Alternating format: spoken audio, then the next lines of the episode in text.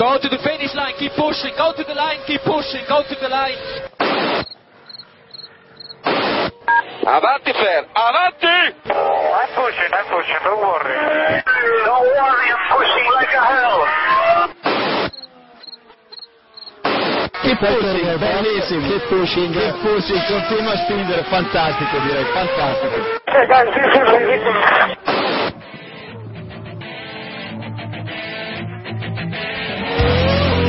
Comienza Keep Pushing, tu podcast de Fórmula 1.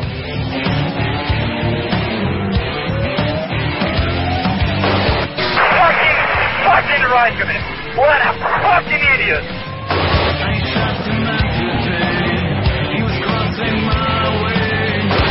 Do you know how this is? This is fantastic.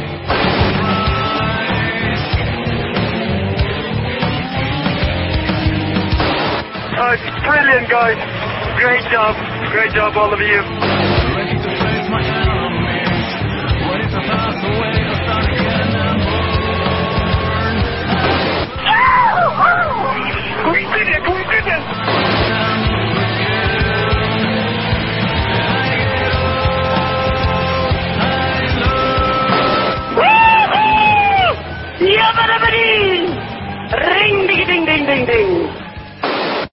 Hola, soy Sergio Pérez. Quiero mandarle un saludo a todos mis amigos de Keep Pushing.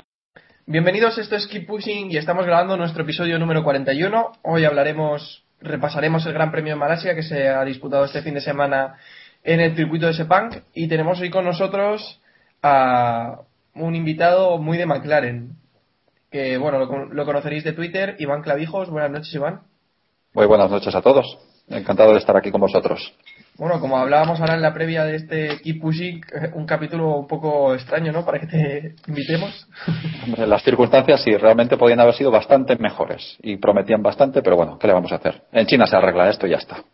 Bueno, no haré ninguna declaración sobre lo que puede pasar en China por no por evitar un- que la actuación de McLaren vuelva a ser bastante mala como ha sido en esta carrera. Bueno, al otro lado también tenemos a Héctor Gómez de C1 Revolution. Buenas noches, Héctor. Hola, buenas a todos. Bienvenida también Jacobo Vidal. Hola, buenas noches. Eh, bueno, yo pido disculpas a los oyentes. Porque ¿Otra vez? Sí, yo pido disculpas porque hay que pedirlas siempre con este podcast. O sea, ¿sabes? Entonces, ya por lo que pueda venir. Entonces, ya, ya de, de- de primeras. ¿Será por alguna declaración que va a hacer David Sánchez de Castro de Sport You? Quizás. Pues no te extraña, no, no te extraña absolutamente, porque vamos, últimamente me estoy cubriendo. Buenas noches a todos. Y Jacobo, mejor pedir perdón que pedir permiso, ¿eh? Ahí está, ahí está. Di que sí. Y grabando en Keep Pushing y a la vez grabando su podcast paralelo está Iván Illán de Vox GP. Buenas noches. Buenas noches y que aproveche a los que están comiendo escuchando este podcast. Sí, pero frega los platos con cuidado que la semana pasada se oyó algo por ahí. en fin. Bueno, eh, la semana pasada anunciamos los ganadores del sorteo KP Podcast, que por cierto creo que los premios, si no están enviados, están ya casi a punto de ser enviados. Y bueno, agradecer a motorpasión.com S eh, su colaboración y, y el cedernos esos premios para que los sorteemos y os los podáis llevar a casa. Y nada, ya sabéis, el merchandising de Fórmula 1. Con ¿Y la, una y la carpa de Ferrari? ¿La carpa de Ferrari también la venden? Todavía creo que no, pero no sé, si quieres puedes entrar a motorpasión.com y mirarlo, a ver si está, no sé. Si la venden, seguro que la tienen. Eso seguro. ojo frase. A- Así que entra a mirar. Y nada, nos metemos ya de lleno en el Gran Premio de Malasia, una carrera como es habitual en Malasia, pasada por, Sí, claro. por Ah, agua. Tenías prisa por entrar. Una carrera pasada por agua que nos deparó una pausa en la carrera, como viene siendo habitual en Malasia también. Y no tuvimos helado de Kimi Raikkonen, eso quizás es lo más extraño, ¿no, David? Bueno, no lo tuvimos de Kimi Raikkonen, pero sí de Lotus, que a todos los periodistas les envió una carta firmada por Kimi Raikkonen con un, con un helado. Eh, bueno, fue un carrerón. Yo, ¿qué queréis que os diga? Me lo pasé teta. Incluso durante los minutos, esos se me hicieron cortos. Los casi 50 minutos de, de parón por la lluvia, eh, a mí se me hicieron hasta cortos porque tenía esa, ese cosquilleo en el estómago de a ver qué iba a pasar. A ver si vamos a volver a tener, como hace tres años, en, o hace dos años, mejor dicho, no hace tres ya, no me acuerdo cuándo fue, hace tres, 2009. Eh, la, la historia aquella del helado de Kimi y tal. Y, y oye, pues fue, fue una gran carrera. No sé, podremos extendernos un poquito más pormenorizadamente en, en los mejores y los peores, pero en general yo creo que después de las dos primeras carreras, o por lo menos estas dos primeras carreras, han sido muy, muy entretenidas. Hemos visto una gran igualdad, cosa que el año pasado pedíamos y, y joder, la verdad es que, no sé, genial. Yo, huele a un año muy, muy divertido. y distintos ganadores, que también es lo que buscamos para tener mayor espectáculo durante la temporada. Así que entre los mejores tenemos eh, indispensable en este Gran Premio, como es habitual, pero indispensable en esta carrera es Fernando Alonso. Eh, sin duda el Ferrari no está para ganar, ni mucho menos, lo han admitido desde Maranello, las cabezas visibles, ¿no? Domenical y, compañía. Alonso también decía que no estaba para ganar, que en situación normal eh, el Gran Premio no lo habría ganado ni de lejos. Y bueno, entre la lluvia y un poco de suerte también a la hora de elegir la estrategia, pues le ayudó para poder ganar esta carrera. Y bueno, también el error de, el error de Pérez, cuando casi lo tenía ya para superarle. Carrerón de Alonso, ¿no, Iván? Iván Clavijos, en este caso. Hombre, la verdad que sí, la verdad que fue carrera de esas que dices, mm, es, es Alonso, no, no, no puedes esperar nada de él que no sea algo como lo que hizo el domingo. Eh, obviamente las circunstancias jugaron a su favor. Eh, como leía por ahí hoy, da la sensación de que probablemente los defectos del Ferrari le hayan venido bien para, para la, fase inicial cuando más agua había en pista. Es decir, el, problema de tener que, cargar más ala porque no tienen agarre y tienen que compensarlo cargando ala, pues obviamente en esos primeros momentos seguro que le vino, le vino genial. Y eso podría explicar parte del- de, de la, de la ventaja que consiguió sacar. Pero quitando eso, obviamente es, es carrera de ponerse en pie y romperse las manos a aplaudirle. ¿Estás de acuerdo, el otro Iván? Ian, en este caso. Sí, yo creo que lo ha explicado muy bien mi tocayo. Eh, creo que Ferrari tiene, tenía ese reglaje ahí un poco preparado para, o sea, no, no directamente preparado para la lluvia, pero sí que se podía adaptar a la lluvia si, pasaba por las, características- del coche. Y creo que también hay que poner de, en relieve el, tema estratégico que creo que hicieron una, una carrera de 10.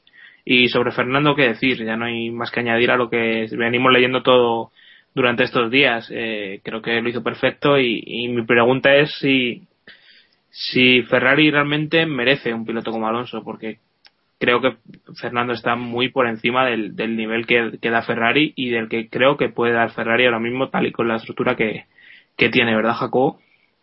Sí, la verdad es que hoy por hoy podríamos decir que no lo merece, ¿no? Eh, ganar una carrera con ese coche, por vale que ha tenido suerte y las circunstancias le han favorecido un poco, bastante, pero lo cierto es que él eh, lo da todo, o sea, él lleva tres años en Ferrari, este es su tercer año, eh, solo el primer año tuvo un coche más o menos eh, bueno para ganar y, y aún así, pues eso, pues no pudo ganar. Eh, y, y él ve que, que no tiene coche y aún así sigue dándolo todo, ¿no? Y eso, la verdad es que es muy de admirar. Y, y luego le pasan estas cosas, ¿no? Que estas victorias así que, que nadie se espera.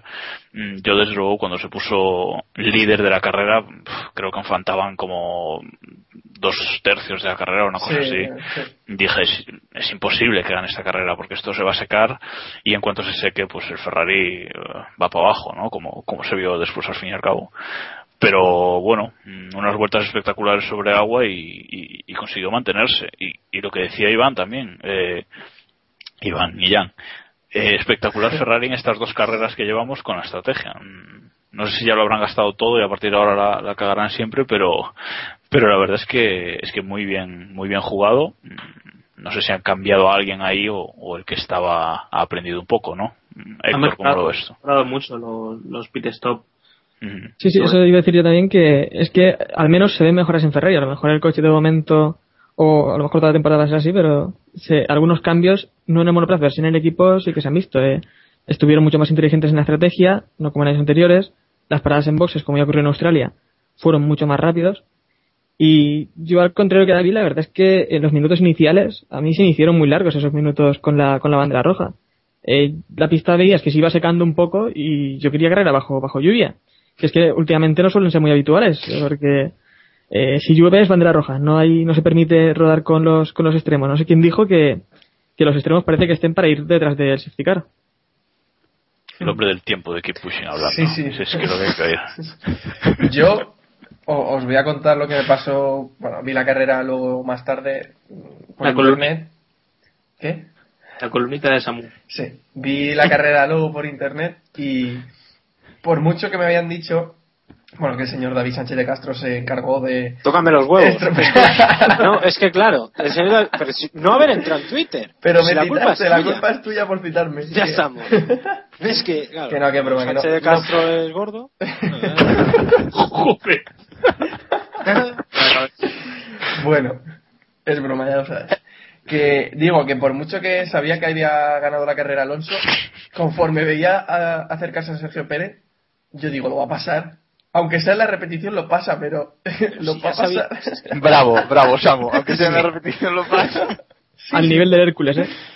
Bueno, no entremos a temas, estamos hablando de Fórmula 1, así que eh, creo que mm, David quería añadir algo más sobre las estrategias de Ferrari. Sí, sí, sí, sí. Eh, quería añadir, eh, ahondando un poco en lo que comentabais de los pit stop, es la segunda carrera en la que Ferrari se cuela entre los más rápidos en, el- en los, los pit stop.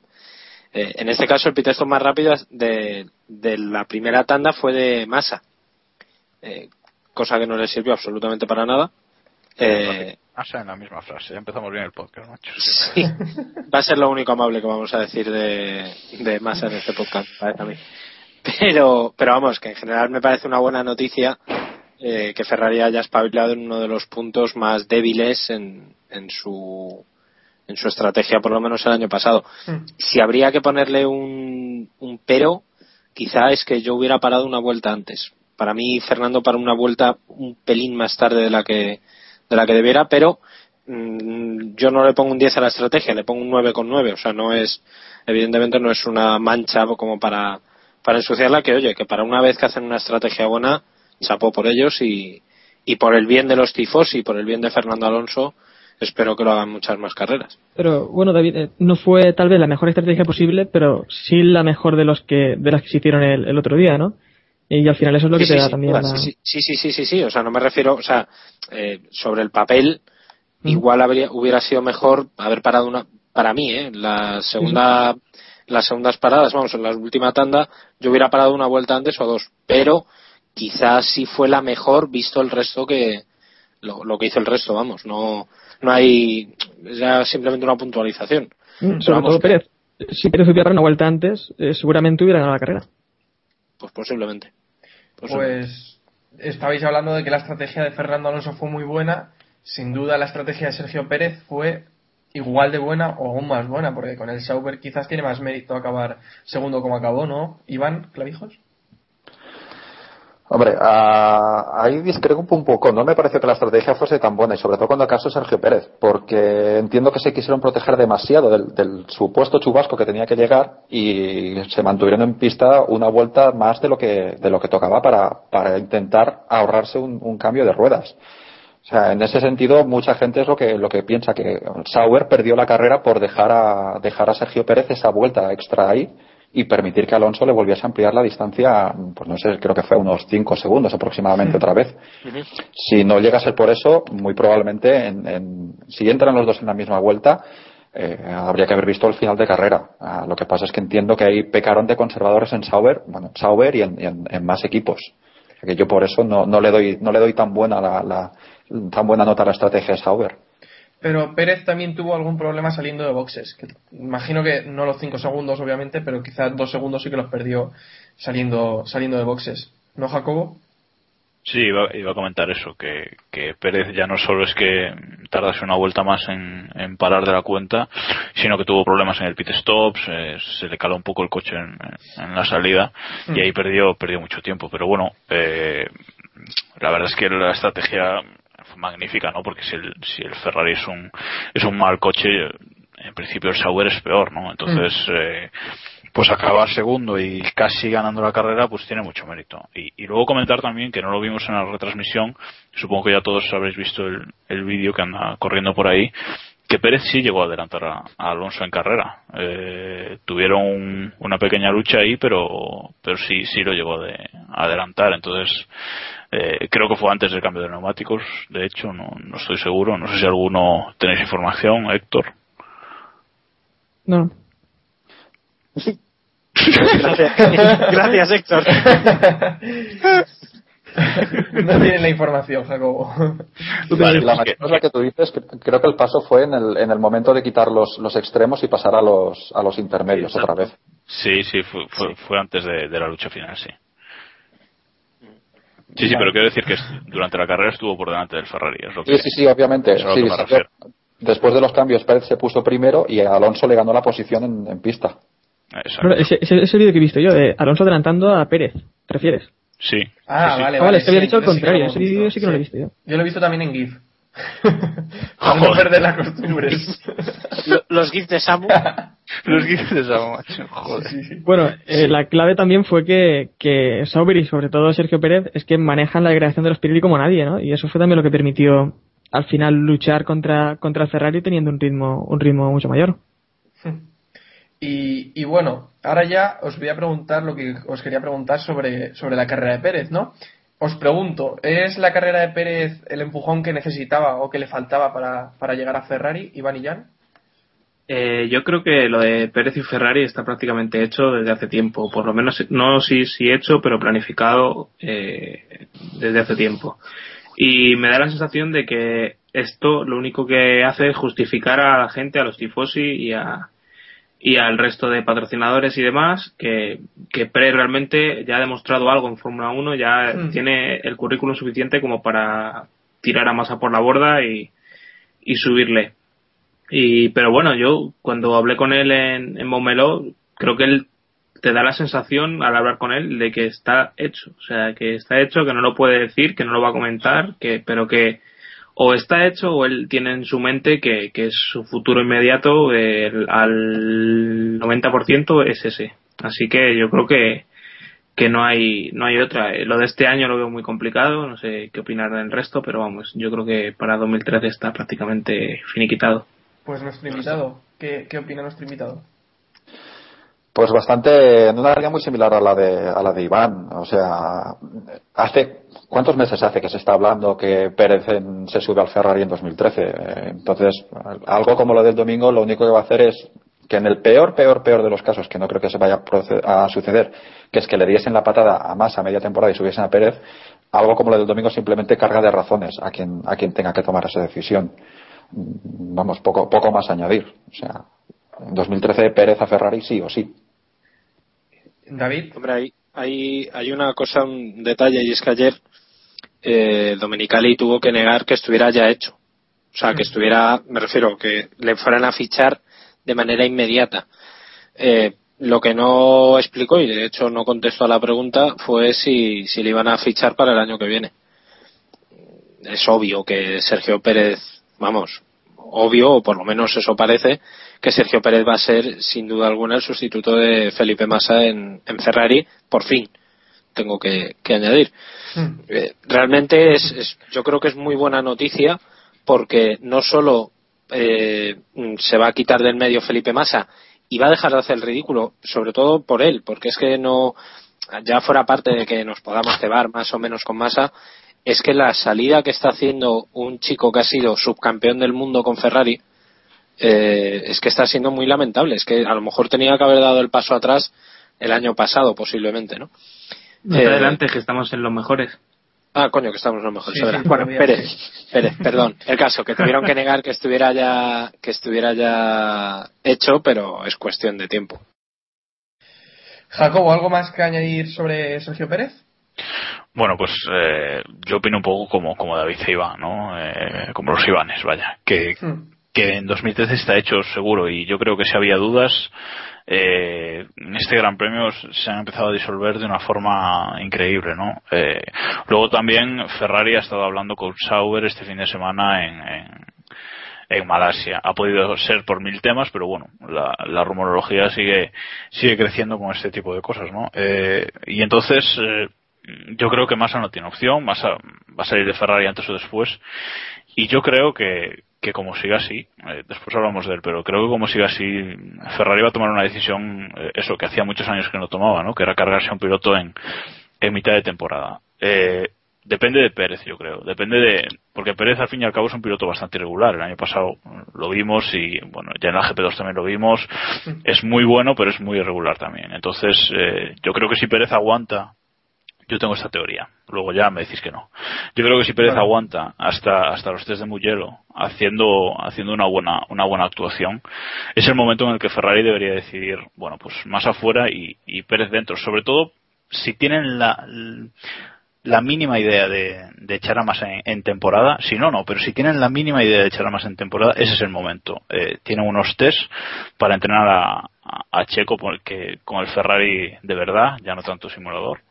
Y, es el momento, porque si no les va a pasar lo que Luca Badower, Fisichella, etcétera, etcétera, en, en, en 2009, ¿no? Que, que, al final ninguno se pudo adaptar al coche. Necesitan unos test y yo creo que ese es el momento. Eh, test de Mugello y luego eh, en España ya, ya correr con Ferrari. Esa es mi teoría y ahora Iván y Jan me la echarán por tierra. Eh, yo te la echo por tierra porque creo que Telmex y, y demás eh, compañías que están ligadas a Sergio Pérez y que están en Sauber, pues Sergio Pérez no van a dejar Sauber a mitad de temporada. Y o no se van a quedar en Sauber si Sergio se va a Ferrari. Es lo que yo veo más complicado de todo porque eh, si Sergio y Telmex y, y, y, todo lo que va detrás se marcha a Ferrari eh, dime tú a mí cómo queda el futuro de pero tú crees tú, ¿Tú crees que a Carlos Slim le puede importar demasiado lo que pase con Sauber si él va a estar en Ferrari, va a tener sus logos en Ferrari, su piloto en Ferrari? No, pero yo creo que, que es que le va a dar mucho igual. O sea, pero si además, ya con Sauber. además que yo no creo que se vaya todo Telmex porque está Esteban Gutiérrez.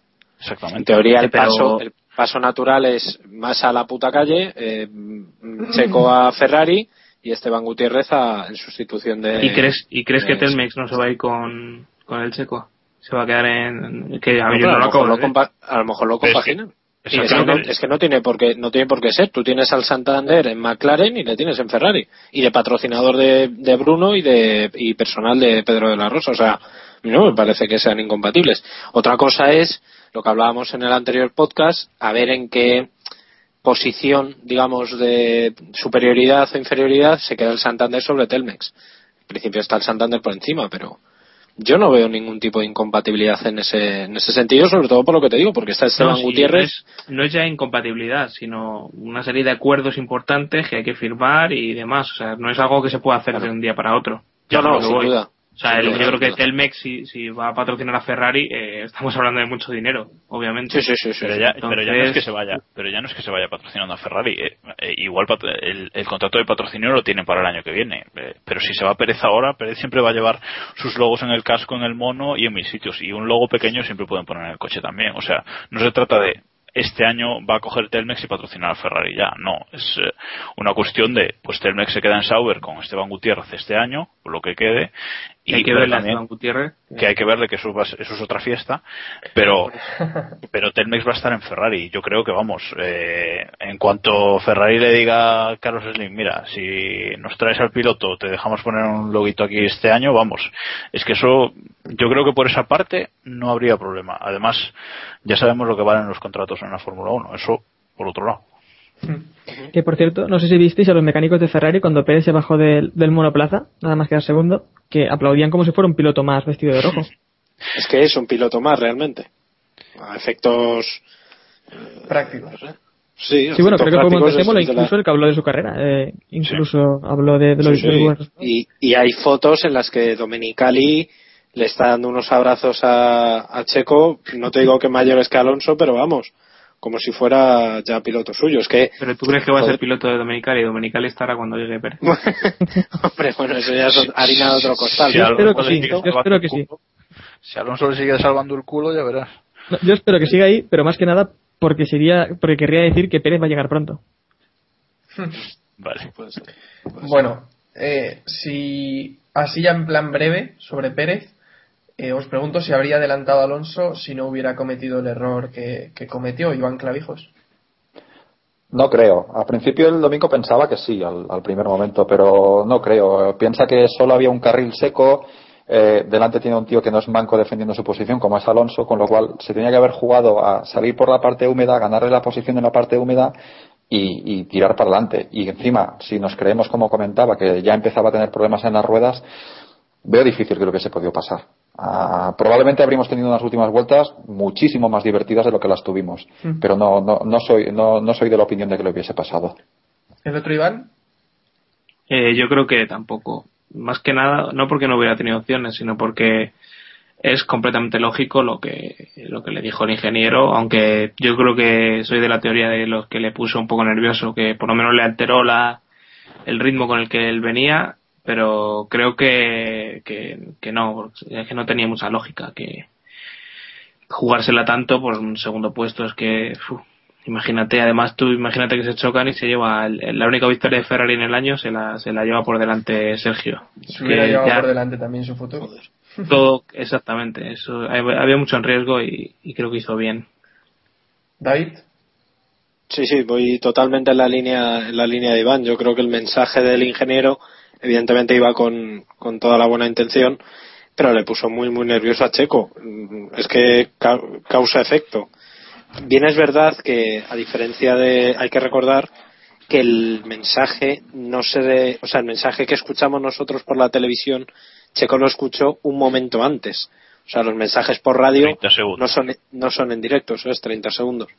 Pero en cualquier caso, sea 30 segundos antes, da igual. El Checo se equivocó justo después de, de escuchar este, el mensaje de su ingeniero. Y yo creo que no hubiera pasado. Yo. Porque me imagino y quiero pensar que Checo te- tiene la suficiente cabeza como para ver que en el momento en el que lo tiene complicado, pues diría, mira, un segundo es la leche, es mi primer podio, y oye, aunque este sea Fernando Alonso y aunque, joder, adelantar a Fernando Alonso, un piloto, un bicampeón, tal, al que posiblemente sea mi compañero, puede ser la releche para mí, eh, a lo mejor ahí tenía que haber mantenido un poquito la cabeza fría y quiero pensar que lo iba a hacer. Quiero pensarlo. Pero vamos, ya mm, mm, con datos en la mano yo creo que no se hubiera, no se hubiera arriesgado por lo que decís, porque tenía problemas de neumáticos, porque, etcétera. Jago, Yo, eh, dar las gracias al ingeniero de Sauber. Gracias a él y gracias al error de, de Pérez eh, no vimos una catástrofe de final, porque David está diciendo unas cosas que creo que no ha visto a Checo en la, en la GP2. O sea, eso de tener cabeza y de no llevarte a tu compañero por delante. Joder, pero han pasado dos años. Eso- pero han pasado dos años, pero da igual. madurado. Hami- Hamilton, Maldonado siguen siendo dos cabras locas y lo siguen haciendo en la Fórmula 1 y llevan y llevan tiempo. O sea que yo eh, es que o no lo pasa si, si llega si no llega a cometer error o no lo pasa se van los dos fuera. Yo lo tengo vamos clarísimo porque eh, además en la antes de cambiar neumáticos el último cambio de neumáticos eh, Pérez tuvo una oportunidad de adelantar a Alonso en zona de DRS iba muy pegado abrió el DRS y no lo pudo pasar. Precisamente por lo que decía Iván Clavijos que no se podía salir a la zona mojada. Y yo creo que al final de la carrera con las ganas de ganar lo habría intentado. Se habría salido a la zona mojada y en la frenada se habrían ido los dos fuera. O sea que la verdad es que menos mal que acabó la cosa como acabó ¿y Héctor? Pues eh, sobre lo que dice también de que lo había visto por la radio, lo dijo también Mansell después de la carrera por Twitter. eh, dijo que seguramente había sido la distracción ¿no? que le- de su ingeniero. Yo la verdad es que no lo creo, no estoy seguro de eso, pero sobre si hubiera adelantado a Alonso, pues debería haber arriesgado demasiado, como ya habéis dicho, y no sé si lo hubiera adelantado, pero la verdad es que no hacía falta. Ese es un gran resultado para Sauber y lo hubieran firmado a, a principio de año. Mm, Ok. Yo era de la opinión de que sí, le hubiera adelantado, pero bueno, pues llevar un poco la contraria también. Y uno que está esta semana entre los mejores, debo decir que me sorprendió bastante su carrera, porque ya sabéis que soy bastante crítico con él, es Bruno Senna. Acabó en eh, sexta posición, o séptima Sí. posición, sexta posición, sexta eh, mojándole la oreja a Maldonado, que fue al final décimo. Las orejas se las mojaron todos, porque lo que caía. Vale. Pero Maldonado, Maldonado fue. Maldonado no acabó No, no. Maldonado no acabó Cierto. rompió motor Cierto, cierto. Bueno, sí, dejó un poco de aceite por la pista y se despidió de la carrera. Y Iván, no sé qué opinas, Iván y Jan, en este caso, por la afinidad de la carrera de Bruno Sena. Muy bien, la verdad es que lo comentaba nada más terminar la carrera en Twitter. Eh, creo que le dio una lección a, a Pastor de, de cómo traer los puntos a casa, que al final es de lo que come el equipo. creo que Pastor ha tenido un fin de semana rapidísimo, pero con dos errores gravísimos, que es en calificación, que lo que no le, no le dejó entrar en la Q3, yo creo que puede haber entrado, iba a ser difícil, pero bueno, tenía sus opciones y se fueron a la basura por salirse largo. Y en carrera, cuando pasó largo el, el, eh, por el puesto de, de box y tuvo que entrar en la vuelta siguiente, o sea, hizo dos, dos pases por, por boxes. Y creo que eso. Como Alguersuari, vaya. Y creo que eso. No, Alguersuari se metió, ¿no? En el que no era. Sí. Y tuvo No, que salir y. No. Entró Sí, la misma sí. vuelta, ¿no? No, no, no, no, no. Entró en el de Red Bull, tuvo que salir y volver a entrar porque el, el box de Red Bull era el último en Abu Dhabi y entonces como que... Bueno, da igual. Eh, Vale, sí, sí, sí. Bueno, el caso es que, expilotos y tal. Que, es comprensible, que, bueno, comprensible no es, pero bueno, se puede entender que, que se pasara de, de, iba a decir de frenada, ¿no? Se pasara largo el, box, pero bueno, eso es otro error sumado que, que yo creo que podía haber estado en los puntos fácilmente y bastante arriba. Y ya vimos Sena, por ejemplo, estaba en la cola al principio y puntuó con bastante facilidad. Así que nos quedamos con esa imagen de que, de que el Williams está muy fuerte, pero uf, a saber lo que van a sacar los pilotos de él. Pues, Héctor, ¿qué te pareció la carrera de Bruno? Pues hombre, bien, porque yo creo que Iván ya se pensaba que con estos pilotos iban a terminar el año sin puntos. Y, y bueno, al final sacó, sacó Bruno ocho puntos, que son muy muy importantes para Williams, eh, viendo, viendo lo que ocurrió el año pasado. Y sobre todo, es que ahora mismo ya están por delante de, de Mercedes, que es que no tiene ni un punto aún. Hmm. Grande Sí, bueno, Mercedes. Eso está en las decepciones, hablaremos luego de, de ellos. Y Iván Clavijos, ¿qué, te, ¿qué opinión te merece esta carrera de Muy loable y la- muy loable y me, me sorprendió muchísimo porque la verdad es que no, no la estaba controlando para nada y en un momento dado aquello que mirando el live timing de golpe veo Sen, no sé si estaba ya entonces el, el, el noveno octavo y dije, "¿Y este tío qué hace aquí? Sí. Y, pero bueno, inmediatamente pensé en mi tocayo y dije, bueno, que siga aquí. Siendo Sena también tengo cierta simpatía por él, aunque algunos reniegan de que se llame Sena. Pero, pero no, no, oye, perfecto. Eh, no, no, carraspeos ninguno. Se, se llama Sena y es Sena. Eh, no, no, lo de Magic, eso ya vamos a dejarlo que hay otro en la parrilla que ya lo tiene, ya lo tiene cogido. O ya se lo han otorgado. Eh, Oye, que con no, la... bueno, pues, pues lo que estaba diciendo, que me, me sorprendió mucho además la, la capacidad de haber leído por ahí que, que tuvo un incidente al principio de carrera y rompió el alerón delantero precisamente contra Pastor Maldonado, pero no sé si, Sí. si Iván me lo pueda confirmar. De eso sí, Sí, que no me había enterado. Y, pero a ver, que, que es- estar en la cola del pelotón y conseguir entrar sexto ah, sin hacer ruido demuestra que, que- que, mm, tuvo la cabeza muy fría, supo llevar muy bien el coche por su sitio y hacer el trabajo para que teóricamente se les está pagando, que es sumar todos los puntos que puedan en carreras de este tipo. Hmm. Entonces, ¿tuvo un incidente con, con Maldonado al inicio de la carrera, Iván? Sí, tuvieron un toquecillo, no fue a más, pero sí que tuvieron ahí su, su escarceo. Jacobo. Yo creo que, que, que va a ser complicado para Maldonado asumir esto, que, que ser mucho más rápido, un poco lo que le, lo que le pasa a Hamilton con Baton, pero pff, veremos a ver cómo, cómo sigue el camino. Yo espero que no entre en, en una espiral ahí de, de agresividad o demás, porque si no es lo peor que le puede pasar Destrucción, esa palabra, destrucción. Destrucción.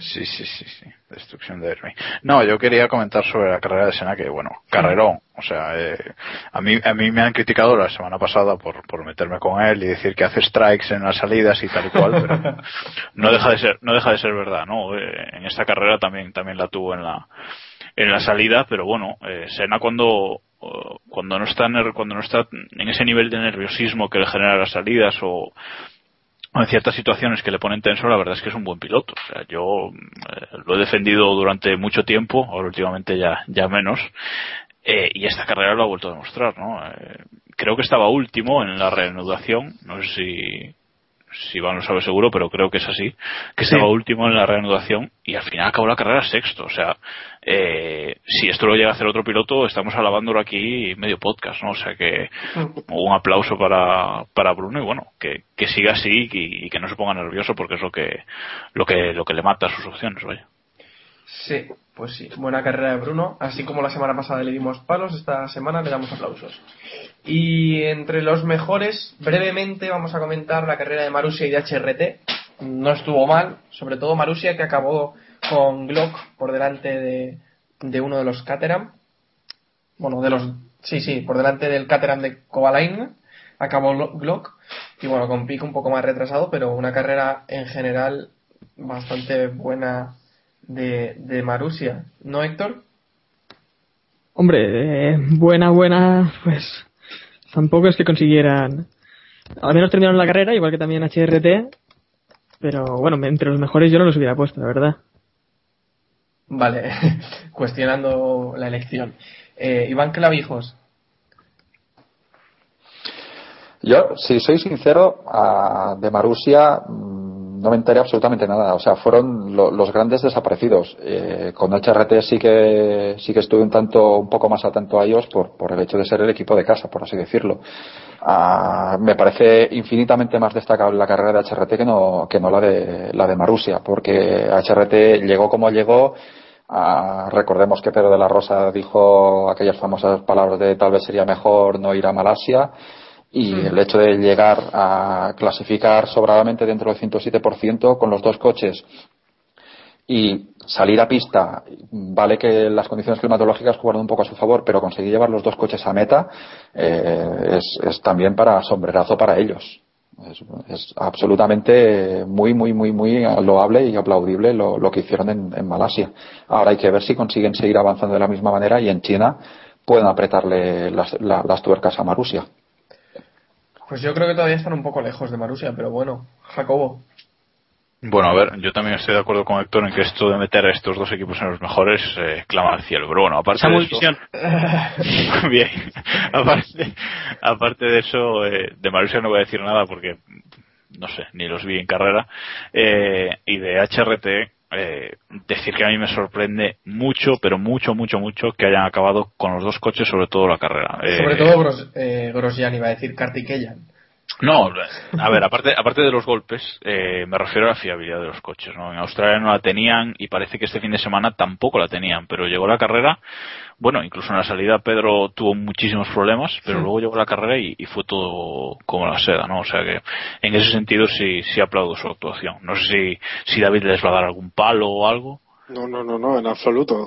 Todo lo contrario. Lo que iba a destacar es que me, me ha sorprendido la dureza con la que están hechas los coches, porque Kartikeyan recibió dos serios golpes y, oye, Sí, sí. acabó el coche. Que me, me sorprendió mucho. Lo comentaba aquí viendo la carrera en casa que decíamos, joder, otra cosa no, pero duros, duros son. O sea, son típicos coches españoles, parecía un Seat Panda de los antiguos. No había un Cristo que abollar aquello. Como la cara de alguno, ¿no? Más o menos. Pero, pero el, la verdad es que muy bien. Una carrera bastante, bueno, sorprendente, porque yo no creía que, que iban a acabar los dos, ni muchísimo menos, sobre todo viendo los problemas que tuvo Pedro, que se le quedó calado el, el coche en la vuelta de formación y tal.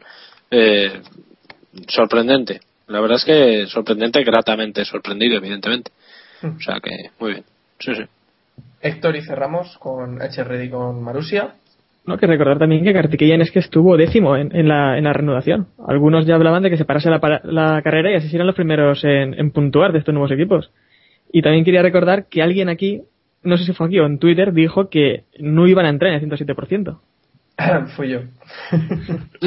Bien, Samu Dimisión. Bien, Samu Dimisión. Ya sabéis que de lo que yo diga va a pasar lo contrario siempre, o sea que. Correcto. Ojo de apuestas. Sí, sí. Nos trasamos, que se llama también. Trasamos. Bueno, la porra no la acertó nadie, ¿verdad? Mm, No. No. Carajo va a poner a Pérez segundo. Yo puse a Alonso el 11. Ojo ahí, ¿eh? Ojo Muy bien. conmigo. Yo acerté a Hamilton tercero. Eso tiene mucho mérito. Sí, sí. Sí, sí, sí. Bueno, entre los peores, nuestro invitado ha querido añadir aquí a uno entre los peores y, y, bueno, quiere que Baton esté entre los peores, así que le dejamos que opine. No, pues ningún problema. Eh, a ver, el, el error que cometió contra Kartikeyan ah, es, es casi error de novato y no, no, no se puede entender que, que, se llevase por delante puesto al HRT cuando se supone además que es un tío con la fama de cabeza fría, de, de saber leer muy bien la situación, de, de, tener controlado perfectamente el coche en esas, en esas situaciones de pista tan complicadas y llegar a esa frenada y como dijo, clavar frenos y por más que lo intentó, pues llevarse puesto al señor al señor Kartikeyan. Uh, y luego a partir de ahí, ya no sé si consecuencia del golpe o, o, consecuencia de lo que le hicieron al McLaren durante la fase de, de bandera roja, que eso es para pa otro tema aparte, pero es que él mismo ya lo dijo, que no, no tuvo ritmo en ningún momento, se cayó al fondo de la parrilla y le costaba horrores adelantar, con lo Hmm. cual dices, bueno, señor Baton, hoy negativo y de cara a la pared castigado. Para la siguiente esperemos que mejore Sin- mi chivata. Y sin mi chavata, ya, bueno, que os la regalo a vosotros. Mi chivata para nosotros. Todos contentos. Menos Baton, todos no. contentos. Bueno. eh, y otro de los que se tocó con, con un HRT y que también lo ha querido incluir el otro Iván entre los peores ha sido Sebastián Vettel. Dinos por qué, Iván. Pues porque, aunque hayan sancionado al pobre Kartikeyan, que por una vez que ha batido a su compañero de equipo le, le quitan, le meten un para que quede por delante de la rosa, eh, yo creo que tuvo una carrera bastante gris. Eh, estuvo muy bien hasta ese momento. Eh, también, aparte de Vettel, o sea, nombramos a Vettel por, por todo lo que pasó con, con Red Bull, que ha estado muy por debajo y, y sobre todo por el tema de la, de la radio, que se quedó sin, sin radio en, el, en las primeras vueltas y tuvo que hacer toda la carrera prácticamente sin, sin comunicaciones de radio. Y por eso, al final está el detalle de que, de que le dicen que para el coche, que para el coche, y Vettel no le oye y por eso no, no paró finalmente el coche. O sea, no es algo de que Vettel estuviera ignorando a su equipo y tonterías que se escuchan por ahí, sino que informándonos un poquito, en la vuelta 15 se, Vettel se queda sin radio y, y simplemente tenía el cartel de el, la, la, pizarra de, de, la línea de meta, entonces por eso no pudo no pudo estar bien y de ahí entiendo yo todo el cabreo que viene después con Kartikeyan, que ya había tenido a veces debería haber bajado del coche bastante caliente. No, es que caliente, caliente, o sea, porque el dedo que vimos en este Gran Premio de Vettel no fue, no fue, el, no fue el índice precisamente, o sea, eh, bueno, no, creo que no se vio en la retransmisión, ¿no? Eh, no, no, no. No. Creo que no se vio, pero bueno. Hay un GIF por ahí que le gustará a Samu, que es, sí, lo que es fan. Pues en el que se ve eso, que, que, que Vettel le hace un par de cortes de manga a Kartikeyan cuando es él el que se empotra contra, sí, contra el HRT, sí. ¿no? O sea que yo creo que el problema de este de Kartikeyan fue que el, Vettel, Baton y estos todos que venían por detrás de él pensaban que era coche doblado y no se creían que estuviese el décimo. Yo creo que sus ingenieros no les informaron bien o, o algo así, porque mm, si no, no, es imposible que se chocaran contra él de esa forma. Yo es que no, no lo entiendo. Y bueno, la verdad es que la actuación de Vettel, eh, así como en, en Australia le, le, echamos flores porque hizo una gran sí. carrera, aquí desde luego ha dejado mucho que desear. Eh, bueno, él no está contento con el RB8, lo, lo ha dicho muchas veces ya, pero bueno, eh, suponemos que, que, a lo largo de la temporada irá mejorando y que, y que, volverá a dar guerra. Veremos. O a lo mejor vamos a tener que darle la razón a esos que dicen que el año pasado todo era coche. Espero que no, no lo creo. Pero bueno. Yo creo que no. Pero bueno, son dos carreras y también la verdad es que es pronto e injusto para hacer valoraciones. Creo, ¿eh? No sé qué opináis el resto sobre la carrera de Vettel, David. Hombre, no, no se le puede calificar ni siquiera como insuficiente. Es que ha sido una carrera muy, muy deficiente. Eh, se hace complicado defenderle. Es muy pronto, eh, llevamos solo dos carreras y, en fin, vimos una muy buena carrera en Australia y una carrera tirando a mediocre, o vamos, o directamente pésima de, en, en Malasia.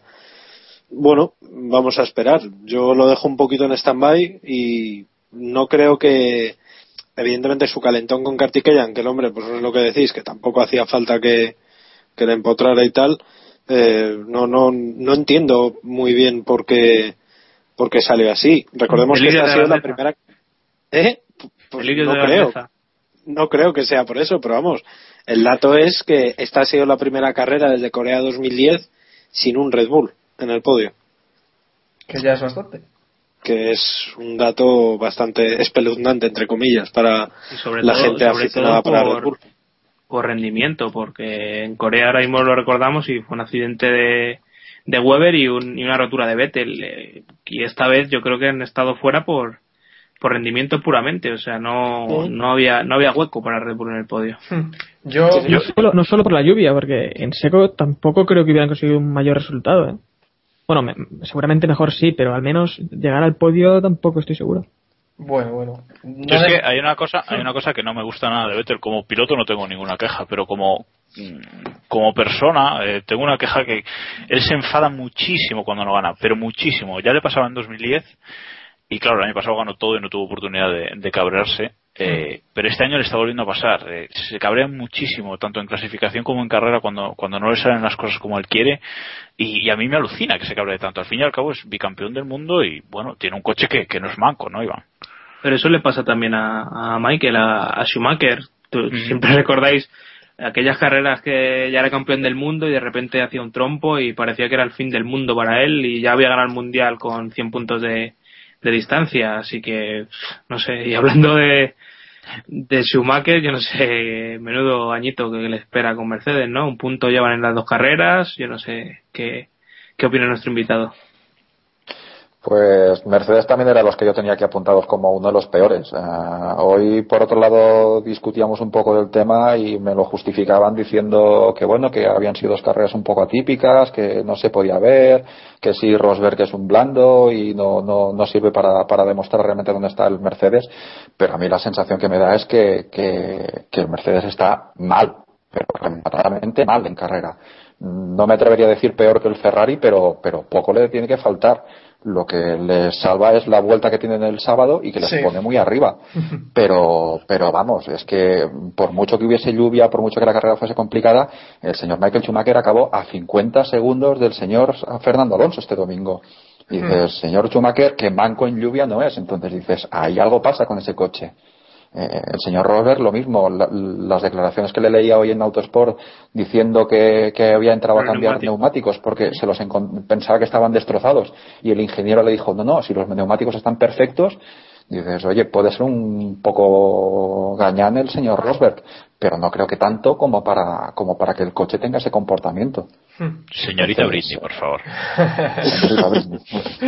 Yo me quedo con, si me permitís un segundo, con una frase que dijo Jacobo el sábado, y es que Mercedes está siendo la gran mentira, y su DRS FDAC ese que tienen en el, en el alerón delantero está siendo la gran mentira del, del año. Y ahora No, hombre, eso funciona, bien, pero Los sábados. Funciona muy bien. calificación, claro. Fu- funcio- funciona, pero cuando sabe el DRS, ¿no, David? No, claro. A ver, bueno, va- con permiso, un pequeño palo a Jacobo. También dijo que Sergio Pérez iba a ser la gran mentira de la temporada. Pero cállate, o sea, cállate. que, no, También hay sí, sí. algunos que hablan de Grosjean, ¿eh? Y tú lo dijiste de Grosjean. Perdona, perdona. ¿Grosjean cuántos puntos lleva? ¿Cuántos puntos lleva? Los mismos que, pues eso. hay más callado, caso- hay más callado. A mí me recordaban este fin de semana lo que dije de Sergio Pérez al final de la temporada pasada, que fue la decepción.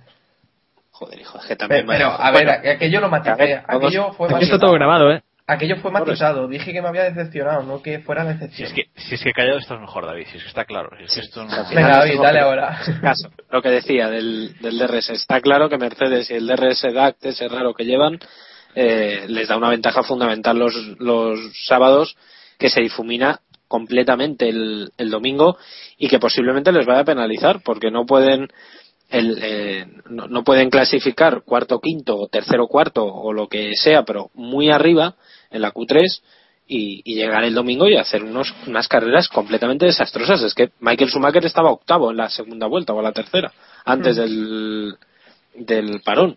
O sea, eh, es lamentable. Yo no sé hasta qué punto Mercedes está seguro de, de lo que de lo que han hecho, del diseño del coche, porque, en fin, no no no tiene mucho no tiene mucho sentido. En cualquier caso, espero que para China se, se espabilen y sobre todo que el señor o señorita Rosberg o Britney espabile un poquito, porque ya vale de seguir vendiendo la moto tantos años, que lleva siendo una eterna ¿Cómo promesa. apuntáis, ¿Cómo os apuntáis al carro ahora todos? No. ¿Habéis leído la crónica del frenopático? No. A trozos. del amigo Karnapolowski, eh, ha calificado a- al señor Rosberg como crema catalana. Dice, muy duro por fuera, pero en cuanto rompes el azúcar es blando.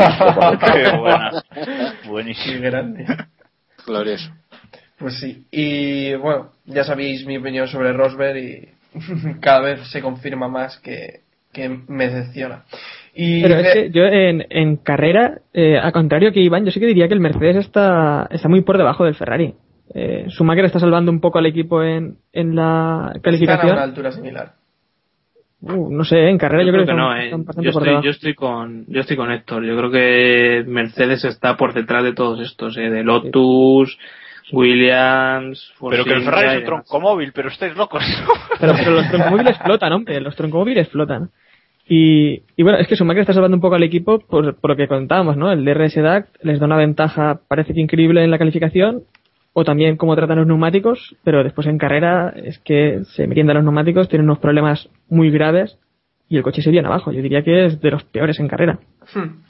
Y brevemente, Massa, Felipe Massa, mm, décimo quinto, sí, décimo Brevemente, quinto, dice. a un minuto 40 segundos de Alonso, habiéndole doblado su compañero de equipo incluso. Eh, fua, es que, ¿qué vamos a decir la- de la carrera de Massa? Eh, que, que no sea un palo, vamos, es que es muy complicado hablar de Massa bien sobre esta carrera, Héctor. Hizo una buena carrera, ¿eh? Vale, No, es que en- eh, Iván no. No, es que en Ferrari hay un piloto que va primero con 35 puntos y es que el otro va último con 0 puntos. Bueno, último no, pero, pero está con 0 puntos. sí. Es que Si, Fer- eh, si, si Felipe hubiera sumado simplemente la mitad de los puntos que ha sumado Fernando, estarían primeros en el Mundial de Constructores, pero es que de esta forma van, eh, van terceros. Y es que eh, no parece que vaya, que vaya a mejorar el rendimiento de masa, la verdad. Os voy a hacer una comparación demoledora. Massa lleva en el Mundial de Pilotos los mismos puntos que yo sin correr. Iván Clavijos. Madre mía, Pero qué tontería es esta. Samu Dimisión. a, a ver, eh, la carrera masa no, no tiene, no, vale la pena ni entrar a, calificar nada más. Eh, Yo esta mañana por ahí cacharreando cuando he, leído esa transcripción de, la radio donde le decía a Smelley, eh, tienes Alonso a 8 segundos por detrás, venga, aprieta, aprieta, aprieta. Y un poco después, oye, venga, va, que solo son 7, va, que no, que no te doble. Es amor hermoso, pero qué clase de piloto es este. Lo que, lo- yo creo que lo que más se necesita es, salir de Ferrari, pero ya incluso por él mismo, por, por un tema de higiene mental. Eh, Massa, donde está ahora mismo, la situación en la que está, por sí solo o por ayuda del equipo, no va a salir nunca. Se ha visto completamente superado, tuvo el tema del accidente y lo, lo único que creo que realmente podría hacernos ver un poco al Massa que era antes del accidente sería un cambio de aire radical. O sea, vete a Sauber, vete a, a- a- a Force India, vete a algún equipo donde, te, te traten de cero y puedas hacer un reset completo. Si no, jamás de la vida va a conseguir salir de- del, agujero en el que se ha metido. Comenta Iván que está, y está Massa por detrás de los, bueno, de los Marussia o al menos de Glock. Sí, de los dos, de los de dos. Glock y de, y de Marussia. Pic. Sí, decimonovena posición. Lamentable. No, si es, que, si es que por estar está detrás de Rosberg y de Maldonado también, que tampoco tampoco es positivo, ¿no? Eh, lamentable carrera de masa otra vez. Eh, en Australia abandonó, pero vamos, que aquí no abandonó ni, ni falta que hizo para, para que acabar, para acabar en la posición que acabó, ¿no? Eh, me ha gustado ahí una frase que ha dicho Iván Clavijos, que creo que no lo ha pensado, pero le ha salido bien, que ha dicho la carrera masa. Yo creo que ahora voy a pillar eso como concepto, ¿no? La carrera masa. Pues Baton hizo una carrera masa también en este, en este gran premio, ¿no? Como lo O sea, Samu, ¿no? Una, una cosa, o chiste Samu, sí, o sea, una cosa lamentable.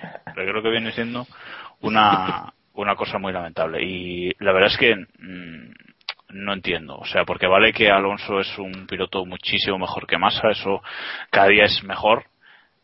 Pero es que eh, Alonso ha ganado la carrera. Entonces, tú acabas con el mismo coche el 15, yo no sé cómo te tiene que sentar eso. O sea, eso te tiene que sentar como una patada en. en- No, no, en- y es no que sé. aún, aún mayor, eh, tu mayor rival por, por ese asiento quedó segundo. Con un coche que en principio se supone que es, que es peor. No, claro, luego, luego sale diciendo que no teme que, que Pérez le, le sustituya, ¿no? Que, que, que Pérez le quite el asiento. Si lo dices es porque, vamos, estás cagado. O sea, es, que, es que es así. Sí. Hay una imagen, hay una imagen de la carrera que me parece muy significativa durante el parón. Estaban Nicolas Todd, hijo de Jan Todd y representante de Felipe Massa, Rob Smedley y Felipe Massa, a cada cual con una cara más, eh, más desencajada, porque yo creo que ni- los tres sabían que Massa la iba a armar, por algún lado. No sabían por dónde, pero sabían que la iba a armar. Y solamente se habían disputado nueve vueltas y ni siquiera sabían que iba a acabar la o cómo iba a acabar la carrera ni si se iba a disputar. En fin, se califica solo con sus lamentables actuaciones en pista. Y Sí, hablabas de cosas lamentables y ahora vamos a hacer un off topic. Y es que nuestros chicos se fueron a hacer una carrera de cash y según me han comentado, la carrera de David fue lamentable. no estoy de acuerdo. No, es que no es verdad. Yo, perdona que te diga, hicimos dos tandas y yo en la segunda mejoré dos décimas. Lo que pasa que, bueno, pues Jacobo está en otra liga. ¿no? No, perdona que te diga, más se hubiera empeorado, majo. No, no es así. tengo los datos en, en mi correo y lo de dos décimas es una décima. ¿eh? Bueno, décima y pico, es igual. El, el tema es que, por ejemplo, eh, Iván hizo fue el piloto que más mejoró de, de la- entre una y otra y oye, pues nos batió, que lo vamos a hacer. Oye, yo tengo un sobrepeso, como se me ven la- las fotos, que, joder, eso lastra, ¿qué queréis que os diga? Pues la mejora es la mejora. Que de Jaime Gersuari ahora. Oye, perdona, si a este tío le ha Por funcionado... por lo del astre. ¿no? Lo del astre. Vale, vale. Si a este tío le ha funcionado recordarme que os la Fórmula 1, Y recordarme que os pase el, el manual de excusas del pilotillo, que esto lo usamos siempre los amigos cuando nos vamos al car. No, es Ah, que mi car no bien. corría, Sí, no, es que mi car Para el subviraba. próximo lo leemos. Si nos lo pasas, para Vale. el próximo lo leemos. Vale, a ver, a ver, recordármelo que os lo busco y os lo paso. Perfecto. Sí, sí, sí, Bueno, Y lo compartimos y lo compartimos con los demás también, con los, los oyentes. sí. sí, sí, sí, sí, por supuesto. Pasamos al mundialito de esta semana. Recordáis que damos tres puntos, dos puntos y un punto a los mejores pilotos. Y dejo que empiece Iván Clavijos, nuestro invitado esta semana. Pues los tres puntos creo que son bastante fáciles. A tres Alonso, dos Pérez y uno Bruno Sena. Uh, van a estar parecidos los puntos. Iván y Jan. Eh, me pillas. Eh, tres, tres Sergio Pérez, para que luego nos digan que somos betelistas. Eh, dos Alonso y uno se lo voy a dar a Kimi Raikkonen, hombre, que, que está bien.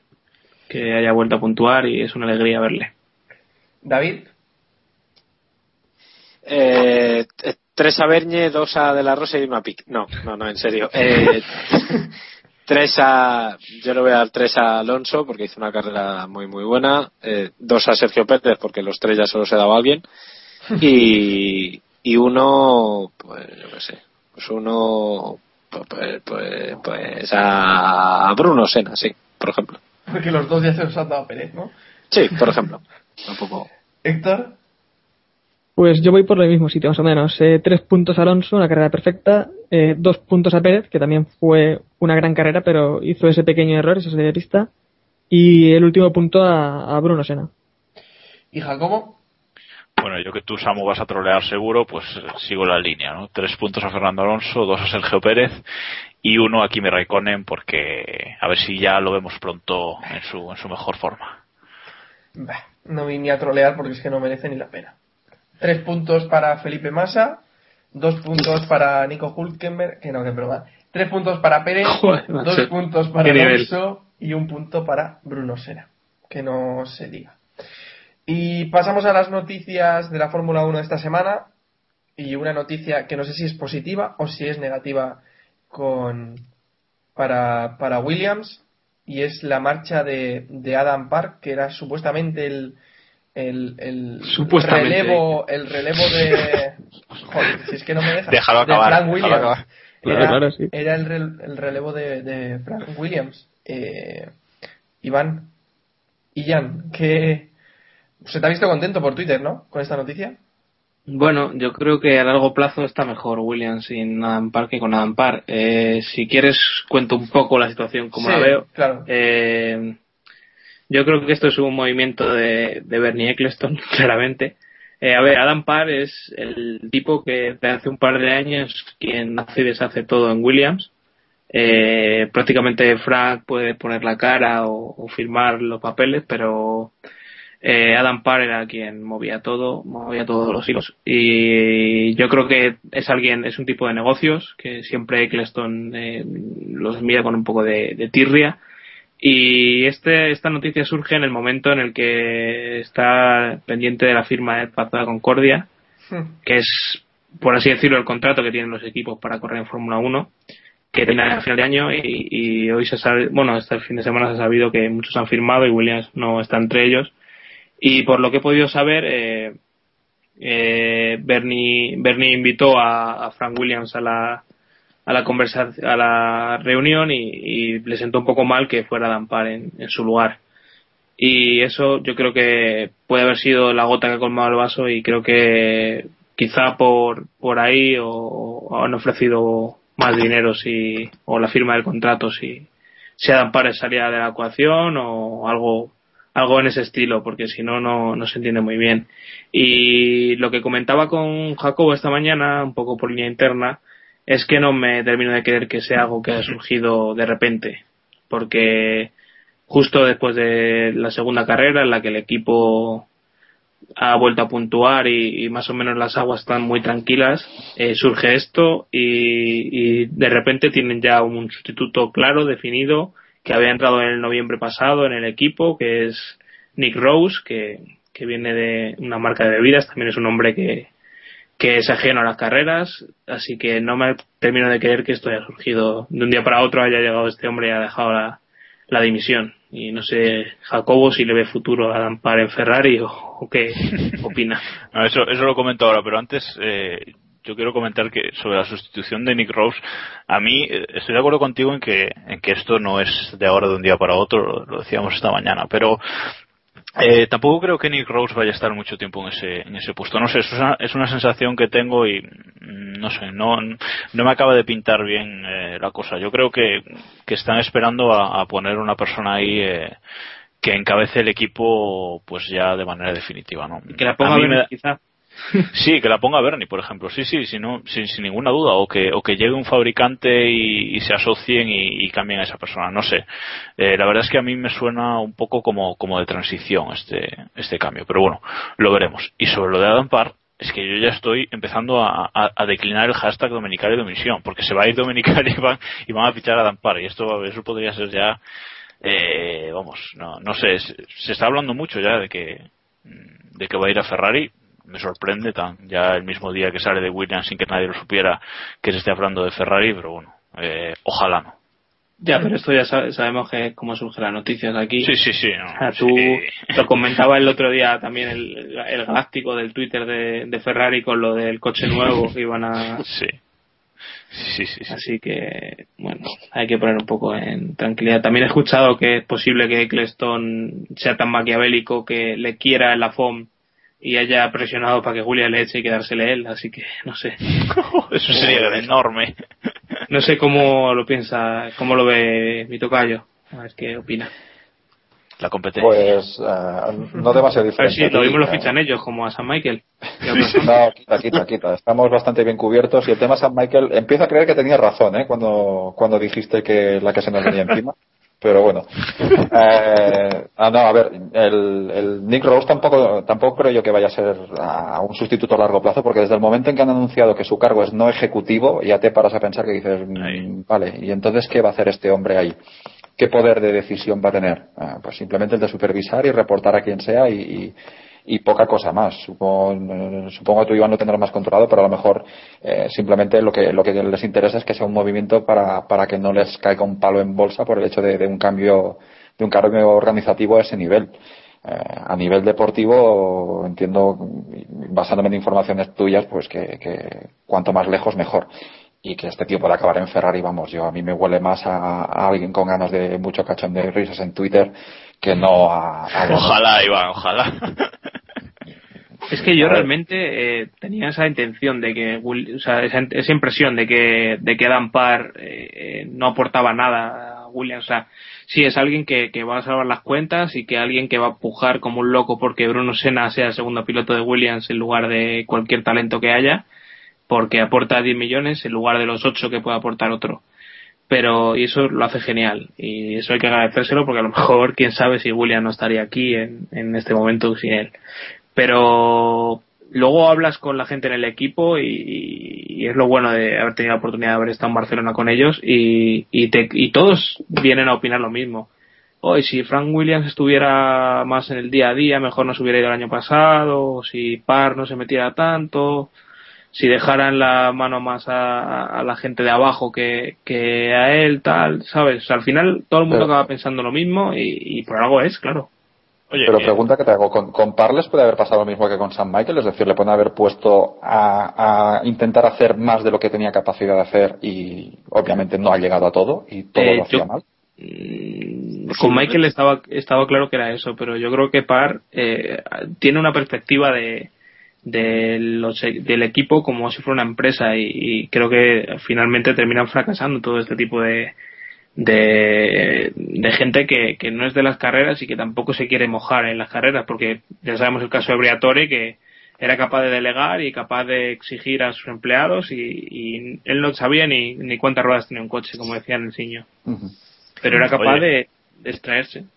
Por Oye, cierto, ahora que ahora que nombras lo de Briatore, un pequeño inciso, eh, os recomiendo que veáis un documental que ha sacado la BBC sobre los años de Briatore al frente del Queens Park Rangers, que del equipo de fútbol que compró, que es espectacular y vais a ver lo que es Briatore y nos puede dar muchas pistas de cómo se comportaba en Renault. Cierro el paréntesis. ¿Decías, Jacobo? No, yo llevo tiempo queriendo hacerle esta pregunta a, Iván y Jan.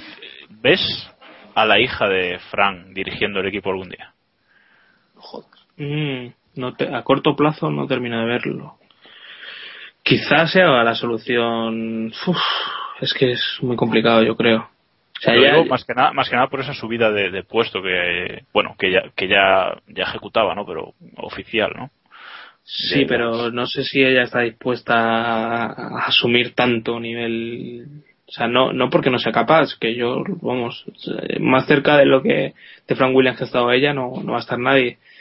Pero es asumir una vida y, ¿sabes? O sea, es, es dedicar tu vida a eso y, y, y olvidarte del resto. No sé si estaría dispuesta a hacer eso.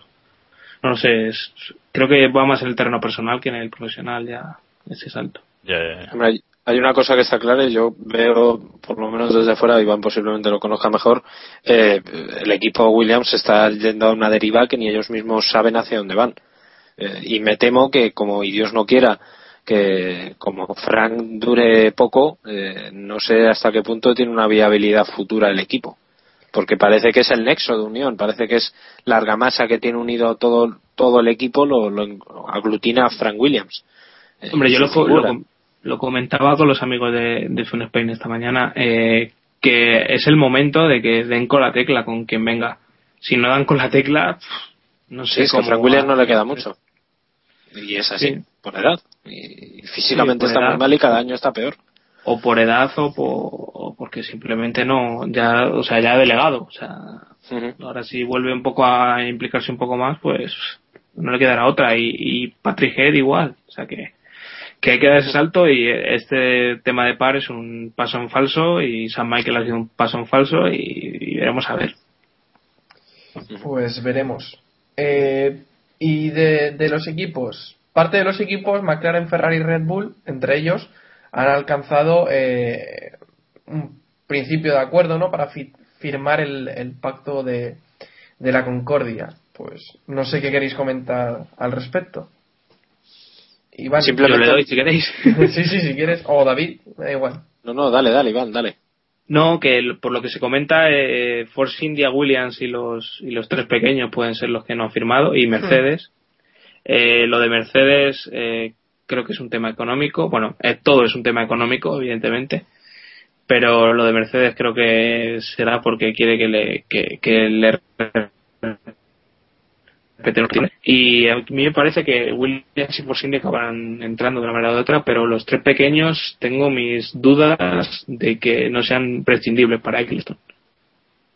Son prescindibles, no seguramente. No, yo el- el- lo- por lo que por lo que sé, eh, el Ecclestone simplemente ha, ha negociado con los grandes, o sea, con los tres pequeños todavía no se ha sentado. Por- no es que no hayan querido firmar, vamos, simplemente eso.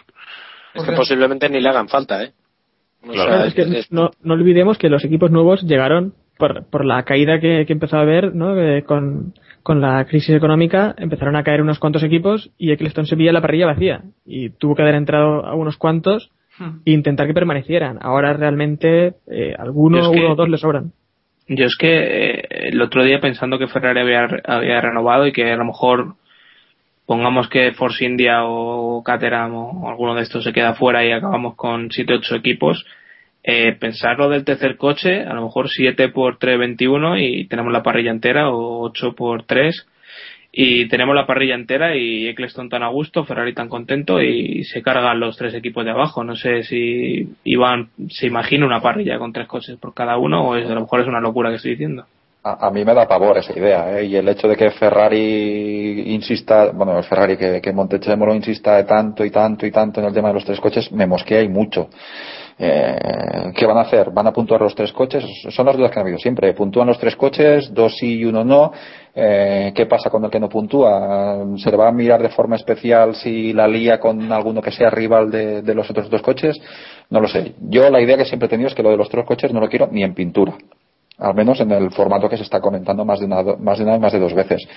Los equipos pequeños pueden molestar más o menos y, y, como bien apuntabais, es una herencia de Mosley de cuando, de cuando los, los fabricantes estaban empezando a, salir por patas, que los quería tener ahí, los metió como los metió, pero, pero siempre tiene que haber equipos pequeños. O sea, yo soy partidario que los hayan.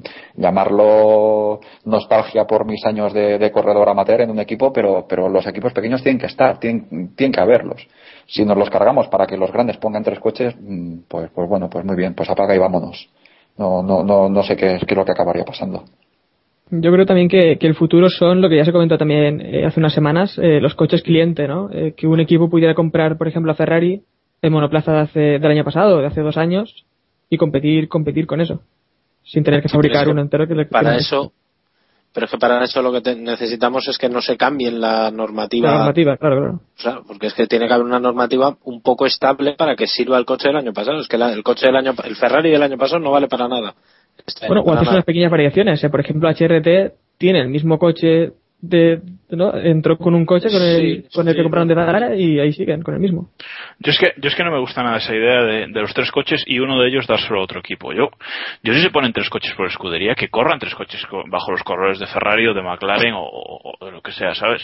Y que puntúen los tres y ya está, y se acabó. Si quieres eh, llenar una parrilla con, con coches de primer nivel, de, de los más grandes, pues ya está, dale a los equipos eh, rienda suelta, que pongan tres coches sobre el asfalto. Lo que pasa es que esto trae el problema de que no todos los equipos pueden poner tres coches. Eh, incluso equipos eh, potentes tienen problemas para poner a, veces el segundo. Hombre, pero a lo mejor es, es dinero que sacan. Tal y como está la cosa, HRT con tres coches a lo mejor regalado el presupuesto. Claro, pero yo me refiero a los equipos grandes, ¿no? Eh, no sé, a lo mejor eh, que- si lleva, si lleva, imagínate, McLaren, por referencia al invitado. Si lleva McLaren tres coches y en dos de ellos, y, y puntúan los tres, ¿eh? Y para McLaren, pero llevan en dos de ellos a, pues eso, a, a Baton y Hamilton, y en el otro pueden poner a un piloto, pues que, que pues, no sé, pues que, que le ponga, no, no, que le meta, que le meta pasta, o sea, al, al equipo, incluso, ¿sabes? Eh, ya puedes jugar ahí con, con un tercer coche para, para ganar dinero, para poner patrocinadores distintos en ese coche o lo que sea, ¿no? Eh, es una cosa que a mí no me disgusta, no me disgusta tanto. Nos cargaríamos los equipos pequeños, eso, vamos, eso por descontado. Y a media parrilla actual nos la cargaríamos con ese sistema. De eso no hay duda, pero puede gustar más o menos. A mí personalmente me gustaría más eh, ver tres Ferrari, tres McLaren, tres Mercedes que lo que se está viendo ahora con HRT, Marussia y, y Caterham. O sea, sinceramente. Vale, pero, Jacobo, pero permíteme una pregunta entonces. Eh, pones tres coches por equipo con los, con los grandes. Eh, pon tres Red Bull, tres McLaren y tres Ferrari, suponiendo que Ferrari está bien. Esos son nueve posiciones de puntos ocupadas. ¿Qué haces? ¿Que puntúen los 15 No, primeros? no, no, pero hay que, hay que, hay que ampliar, hay que ampliar el abanico de puntos, eso está claro. No, no, no, no. En eso, en eso estoy de acuerdo contigo. No puedes mantener el sistema actual de puntuación y meter tres coches. Eso, eso estoy totalmente de acuerdo contigo. Ya, pero, pero entonces el problema es que se acaba desvirtuando todo el tema de la puntuación y lo único que consigues es que los equipos pequeños eh, pillen puntos, pero ¿de qué van a servir? O sea, los, perdón, los pequeños.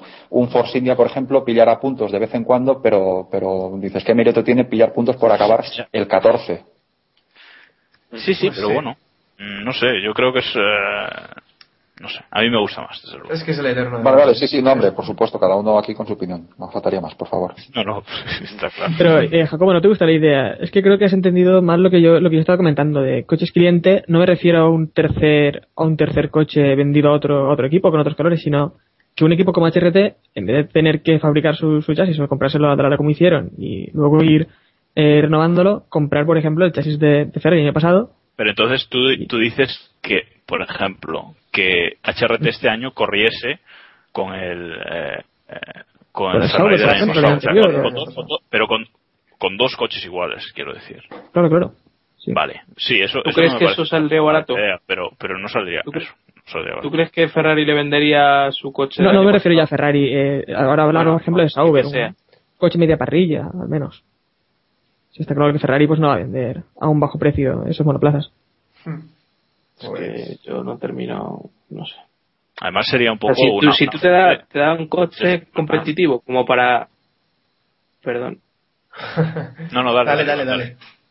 No, que si te dan un coche competitivo como para sacar puntos de vez en cuando, eh, yo creo que eso habría que pagarlo, ¿eh? O sea, se cuenta como los coches cliente como una salvación para estos equipos pequeños y, y no termino de verlo porque al final eh, lo que va a poder comprar HRT va a ser el Williams del año pasado que era un hierro y demás y no van a saber ni saber ni hacerlos competir y eso es lo que lo que yo termino viendo que todo se parece una panacea pero luego cuando nos ponemos en lo práctico con ello, al final siempre el dinero es lo que manda y no nadie da duro a cuatro, a cuatro pesetas, como dice el refrán. Pues sí. Y después de una carrera complicada, pese al dominio que tuvieron en Australia, en, en Malasia fueron, no fueron las cosas tan bien. Os pregunto si McLaren sigue siendo, siguen siendo los favoritos para este año. Eh, empieza, pues, claramente Iván Clavijos. Hombre, a ver, eh, ¿me pongo las bragas o las puedo seguir teniendo en la mano? Eh, quédate. Eh, la en mano. la mano, en la mano. Sí. No, a ver, eh, yo sigo siendo muy optimista con respecto a, la temporada. Lo que pasa es que en estas dos carreras se han visto cosas que eh, me ponen un poco los pelos de punta y me, me- preocupan. O sea, en, en Australia la cagamos claramente con el tema de la carga de gasolina y eso nos hizo tener que levantar el pie y al final con el dichoso safety car, pues Hamilton se, se dejó robar la, segunda posición y perder un doblete por, por, ser adelantado por, por, ah, por Vettel, perdón. Eh, llega Malasia, el sábado volvemos a dominar, la cosa pinta otra vez exactamente muy bien, se da la salida, los dos McLaren se marchaban claramente de todo el mundo, o sea, ritmo sobre mojado lo tenían perfectísimamente, pero paran la carrera, empiezas a ver las transcripciones de radio que hay en, en la propia web de McLaren, ya empiezas a ver que han tocado cosas, se reanuda la carrera y los coches no van. Y dices, mm, ¿qué ha pasado aquí? ¿Qué han hecho? Eh, entonces, eh, esa especie de, de no tener en- el- no acabar de, de tener el coche por la mano todavía, eh, los errores con Hamilton en, en boxes en, en las dos paradas de, que le hicieron perder una buena cantidad de tiempo. Dices, hostia, son de esa clase de errores que eh, dices, esperemos, esperemos que a final de año no nos lamentemos de, de los puntos que hemos perdido aquí y de los, de los dobletes que nos hemos dejado escapar, porque ahora mismo McLaren es un coche para hacer doblete, carrera sí, carrera también. Al menos así me lo veo. recuerdas, me recuerdas a mí con Williams. Ya hemos pasado por tanto que al final acabas viéndolo todo negro. Puede, puede ser, puede ser. A ver, a lo mejor llega a China y eso, Hamilton se marca su tercera pole consecutiva y de una puñetera vez nos marcamos un doblete y yo me preparo una mega hamburguesa de kilo y medio para celebrarlo. Pero, pero es que de momento la sensación que están dando es que no acaban de tenerlo todo correctamente afinado y mientras no sea así dices, hostia, que no pase nada, porque Ferrari se pone las pilas y los tenemos ahí achuchando. A Red Bull arreglan los escapes y los tendremos ahí achuchando. Y ahora es el momento ideal para coger y abrir un hueco de esos enormes a lo Brown. y poder gestionar el resto de la temporada. O- Oye, Iván, pero, pero una pregunta, ¿qué es lo que no está fino? ¿El coche o los pilotos? Porque yo ya tengo mis dudas, ¿eh? Ah, Yo a los pilotos, quitando el, el error de Baton, no les critico absolutamente nada en estas dos carreras. O sea, la carrera de Baton en Australia fue perfecta, la de Hamilton fue mm, perfecta, no es la palabra que mejor lo define, pero fue, fue suficientemente buena ah, como para, para estar en segunda posición al final. Y aquí en Malasia yo a, a- a- a- a Hamilton no le voy a hacer absolutamente nada mal. Me da incluso la sensación, y más leyendo lo que comentó a final de carrera, de que quería volver a la consistencia de 2007, de estar continuamente en el podium, que, que hasta cierto punto a Hamilton nos lo han medio capado y está corriendo de una forma conservadora y utilizando la cabeza y diciendo, bueno, pues que no puedo ir a por Pérez y a por Alonso, pues aquí me quedo en tercer lugar y adaptamos la estrategia a proteger el tercer lugar. Y si suena la flauta, ya, ya nos pondremos primeros. Sí, pero él se enfada igual. Pues yo no le había enfadado. ¿De verdad le visteis Sí, enfadado en Malasia? sí, joder, Iván. Menos. Por favor, hombre, estaba menos enfadado, pero estaba con un careto en el. Vamos, yo lo, lo describí como que se puso en modo Raikkonen. Porque No, no, no, se sí que quedó te con leí. un careto serio y tal, y yo me, me Yo quedé estoy de acuerdo, yo le vi, yo le vi más feliz, ¿eh? Que viendo lo Pero que, la cara de hombre, es que, en Australia. Australia, es que en Australia tenía un mosqueo de narices. Es que en Australia parecía que le iba a dar un puñetazo a Vettel. O sea, yo le vi una cara mala leche de, de la leche. Pero vamos, yo en esta última carrera me sorprendió que estuviera tan serio, sinceramente. Yo ya te digo, no lo vi tan serio. Y a ver, eh, antes estabais comentando los cabreos y los rebotes que se pilla Vettel por cuando, cuando no gana. ¿Os pensáis que Hamilton o, o cualquiera de estos es diferente por dentro? No, no, igual, igual. Pero lo puedes, pero no sé, pero lo te lo puedes plantear de otra forma. Yo a Baton no Bueno, le veo sí. así cuando palma. Puede ser, puede ser, no, no, no te lo voy a discutir, pero a fin de cuentas, eh, en Australia, mm, Hamilton creía, ah, con más o menos razón, que había perdido la segunda posición por, por errores del equipo, por porque no, no le habían acabado de, hacer la estrategia correcta y le perder mucho tiempo, y aquí en Malasia salía primero y volvió a perder la, la primera posición. Entiendo que eso, a lo mejor no era con el equipo, era simplemente cabré consigo mismo y decir, me cago en la leche, pero qué narices tengo que hacer para poder ganar la carrera. Pero no le vi tan cabreado ni muchísimo menos. A fin de cuentas, le sacó puntos a todos sus rivales menos Alonso, que de momento no es rival. Claro, ese Sí, es el no es rival. Bueno, si me dejáis, no os voy a dejar opinar sobre McLaren. Nos vamos a quedar con la reflexión de nuestro invitado y le trasladamos una pregunta que nos ha hecho Sergio Marcus por Twitter. Y es que, ¿cuántas vacas crees que van a caer este año? Y que te mojes, ¿eh? Sí, sí, Y sí. que me moje. Eh, venga, yo apuesto por cuatro dobletes. Cuatro. Ah, fuerte, ¿eh? Fuerte, muy fuerte. Sí. Joder. Y el, campeonato, y ¿eh? campeonato, ¿no? El campeonato también. Eh, hombre, eh, hoy por hoy sí, el campeonato de pilotos y de constructores pinta McLaren, hoy por hoy. Sí, pero tiene pinta de que Hamilton se va a hinchar a, a poles, pero carreras no sé si bien poquitas. Ojalá me equivoque, Bueno, ya, eh, ojalá me ya- equivoque. ya- ya sabéis, Héctor acaba de decirlo. Hamilton en China gana. Acabas Campeón. de, acabas de Sí. bendecirle, macho. Sí, Yo voy a, no yo voy a apostar por todas las poles de Hamilton, pero las victorias no las tengo nada claras, y menos estando Baton en el Sí, equipo sí. conforme está ahora mismo. ¿eh? Bueno, Acaba de lo acaba de puntillar ya. No, tal, tal y como están, tal y como están las cosas, eh, mientras Hamilton siga saliendo primero, a ver, en Australia perdió la, perdió la primera posición por una estupidez en el, en el embrague, que, que ya le dijeron al equipo que ni tan siquiera fue culpa suya. Eh, en Malasia este domingo eh, estaba primero y dominando y marchándose de, marchándose de Baton cuando, cuando sacaron el, el safety. Eh, yo No tengo tan claro que- no tengo tan claro que los domingos ah, Baton vaya a dominar domingo sí domingo también a Hamilton ni muchísimo menos Oye, una Ah. cosita antes, antes de acabar sobre sobre Baton. Tanto el maestro de la lluvia, el maestro de tal, y aquí en esta carrera fue como un zasca a todos los que decíais o decíamos eso. ¿no? Efectivamente. Sí, yo Me digo, doy por entra, aludido. entra Baton copiando la estrategia, joder. Me doy por aludido. Me iba de casa y dije, esta carrera va a ser para Baton. Zasca. Así Pues que eso. me doy por aludido. Bueno, Iván, muchas gracias por estar con nosotros. Espero que hayas pasado un buen rato. hombre por supuesto muchísimas gracias a vosotros por la invitación cuando queráis aquí me tenéis Un día, un día te tienes que venir y contarnos lo del papercraft y, y todas esas manualidades Es que verdad, haces es que, la Hombre, gente te tiene, te tiene mitificado por eso. pero, joder la- el- el- yo lo que digo siempre esto es simplemente un tema de paciencia y que a quien hay que mitificar es a los señores que hacen los modelos estos en papel porque yo me limito a, a imprimir y recortar o sea no, no, no hay mucho más ¿eh? Hombre, Bueno, entonces- La paciencia de montarlo, macho. Y si no, y si no, cuando queráis os venís aquí, os preparo unas hamburguesas de esas famosas mías y os enseño la colección de la colección de papercraft que tengo. No, no, no juegues con las invitaciones. Sí, no que juegues con vamos las- todos. Bueno, oye, eh, hace tres semanas tenía 25 personas aquí en casa, ¿eh? O sea que Correcto. no hay ningún problema. bueno, pero vamos nosotros cinco y los, Los oyentes. Y los so- 700 oyentes, hombre.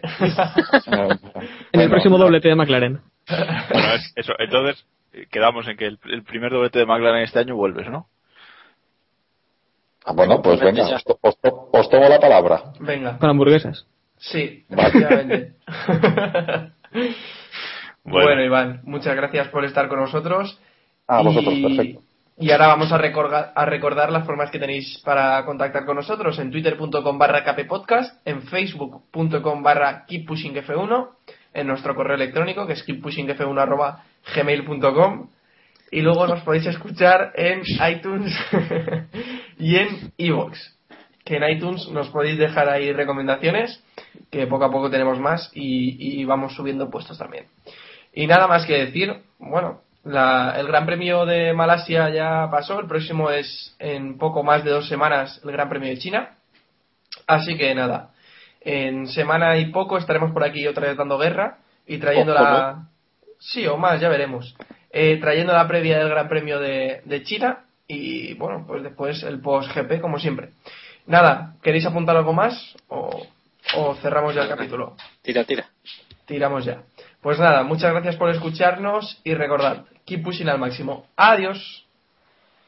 Pues aquí en Madrid, Antonio, estamos deseando que la carrera se reanude, pero mientras tanto en Twitter, pues vamos comentando todos los detalles que vamos viendo aquí en este descanso. Los toldos que hemos visto en boxes han causado furor en las redes. Por ejemplo, Sánchez de Castro nos comenta, en Ferrari no usarán un toldo, usarán, sí, lo habéis adivinado, la gorra de Alonso.